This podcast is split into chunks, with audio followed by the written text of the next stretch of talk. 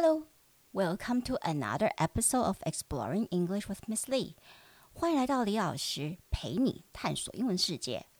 如果大家最近有在关注国际新闻的话，应该会知道最近月亮相关的新闻或者呃太空探索的新闻蛮多的。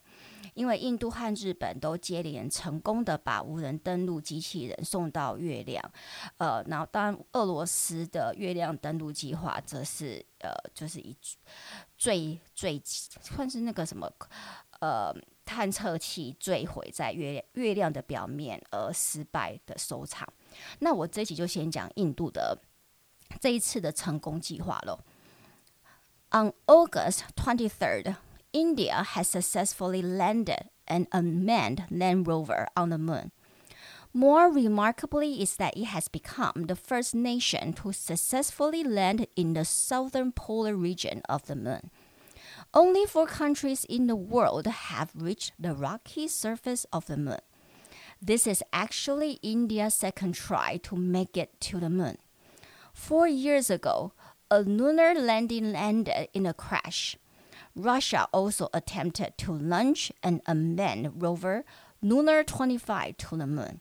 However, the craft crashed due to engine malfunction. Once this uh, rover landed, two space robots were set to explore the terrain of this region, which contains frozen water. If the water can be extracted, it can serve as an important resource for astronauts in future missions. So, 印度做了什么创举呢？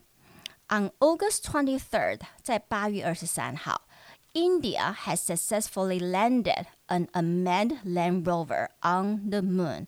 印度成功的 landed 呃落地，OK，是在 把什么东西落地呢？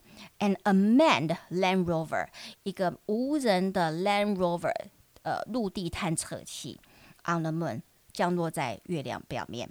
More remarkably，更不凡的是，is that it has become the first nation，它是第一个国家，first nation。to successfully land in the southern polar region of the moon，它是第一个国家来干嘛呢？successfully land 成功的降落在 in the southern polar region。呃，southern polar region 就是南方的极区，也就是南极啦。OK，of、okay, the moon，月亮的南极区。This is actually India's second try to make it to the moon. 的，这其实是印度的第二次的尝试。To make it to the moon，就是月月亮的登陆计划的第二次尝试。Four years ago，四年前 ，a lunar landing ended in a crash。四年前，它的一个月亮的登陆计划最后是以 end in a crash，以坠落、坠机收场。Russia also attempted to launch an unmanned rover。俄罗斯也尝试要 launch，呃，发射一个 unmanned rover，无人的探测探测器。 Lunar Twenty Five，那它命名为 Lunar 月亮二五，OK 二五的探测计划 to the moon。However, the craft crashed due to engine malfunction。然而，这个 aircraft 这个太太空飞行器 crashed 坠机，due to 因为呢 engine malfunction，因为引擎故障而坠机。Once this rover landed，一旦印度这一次的那个无人呃探测器成功的落地之后呢，two space robots were set to explore the terrain of this region。在探测器上面将会有两个太空机器人，他们会准备要去探索这个区块的 terrain，就是地形。Which contains frozen water，据说里面是有就是冰啊，frozen water 冷冻的水，也就是冰。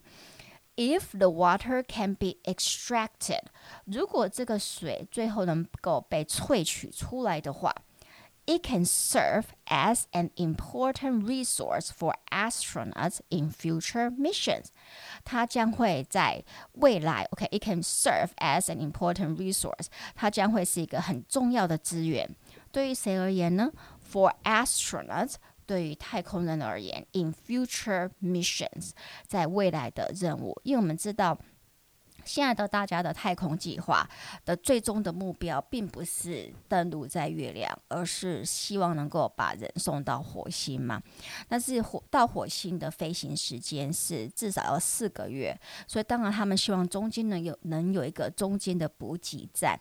所以目前是预设是以月亮为这一个我们说 midway transfer point，OK，或者 midway stop。所以我们就看过来的发展如何喽。OK，呃，如果你觉得我的 Podcast 对你的英文学习有帮助，就请到 Apple Podcast 帮我按五颗星订阅和分享，也有也可到李老师陪你探索英文世界的脸书和 IG 粉丝专业按赞追踪或留言。呃，那那我们就下期见喽！Talk to you next time on Exploring English with Miss Lee. Goodbye.